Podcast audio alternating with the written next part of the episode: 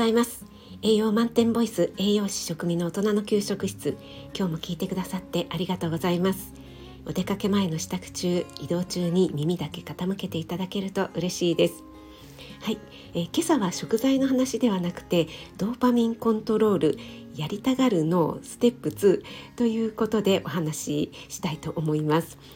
これは私の朝ライブ12日火曜日と昨日ですね木曜日の続きのお話をさせていただきたいと思うんですが、え昨日の朝ライブで終わる予定だったんですけども終わりませんでした。ライブにお越しいただいた皆様本当にありがとうございます。ちょっとねあまり引き伸ばしてしまってもと思いまして今日の朝配信と夜の配信に分けてお話ししたいと思います。続きの配信となるので朝ライブの内容がわからないよという方はお時間ある時にですねアーカイブを聞いていただけると嬉しいです。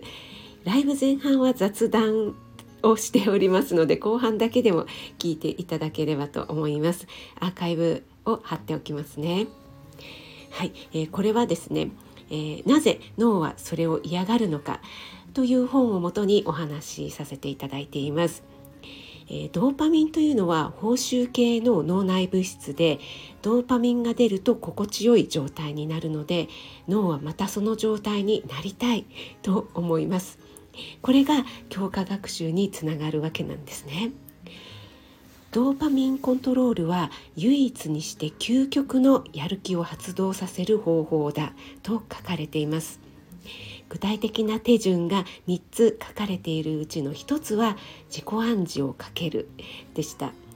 昨日のね朝ライブでお話ししましたがライブに来てくださった方実践されている方がね本当に多くて素晴らしかったですね。さすが皆さんとても意識が高いなと思って感心させられました。2つ目を今回お話ししますね。2つ目はスモールステップに分けるです。大きな目標に突然挑むのではなくて小さな目標に細分化するということですね。小さな目標を達成するたびに喜びを感じる。この小さな成功体験をこまめに積み重ねることが大事なんですね。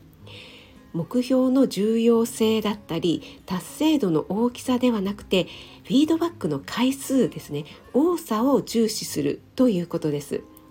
このフィードバックの回数と多さを重視するというのは心地よい状態を定着させるという意味ではうんなるほどと納得できるなと思いました。私たち大人ももちろんなんですがお子さんにもねとても有効だと思います、えー、今思うとですね息子が通っていた小学校はとにかくスモールステップスモールステップってねしつこいくらいに言われていたんですね。そして決して他の子とは比べない、自分の子が1学期よりも2学期2学期よりも3学期ということで少しでもね、成長しているところがあればそれを認めるということをとても重視していました。え例えば、え漢字がね1学期より10個多く覚えられたとか、生活面では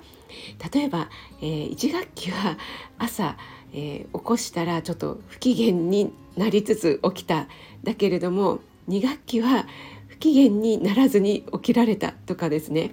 えー、こんなちょっとしたことでもいいって言われてたんですね。あの自分から起きるようになりましたとかそんないきなりあのポーンと大きくならなくていいんですよっていうことだったんですね。うん、その時はなんかえそんなちょっとしたことでいいの？なんかそんなことをあの書くっていうのはなんかちょっと気恥ずかしいような気がしたんですけどもなるほどこれはあのスモールステップを重ねるというね子供に成功体験を、えー、何回も回数積ませるということだったんだなとね今更になって分かりました。はい、えー、最終的なね大きな目標というのはそれはそれでとてもいいんですけども目標が大きくなればなるほど達成するまでには時間がかかりますよね。そうすると待ち遠しいっていう心境を通り越して待ちきれないからもういいやみたいなね無関心モードに変わってしまうそうなんですね。うん、これもちょっと納得できましたね。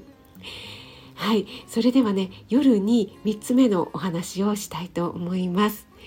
10月15日金曜日今日も良い一日となりますように気をつけていってらっしゃい。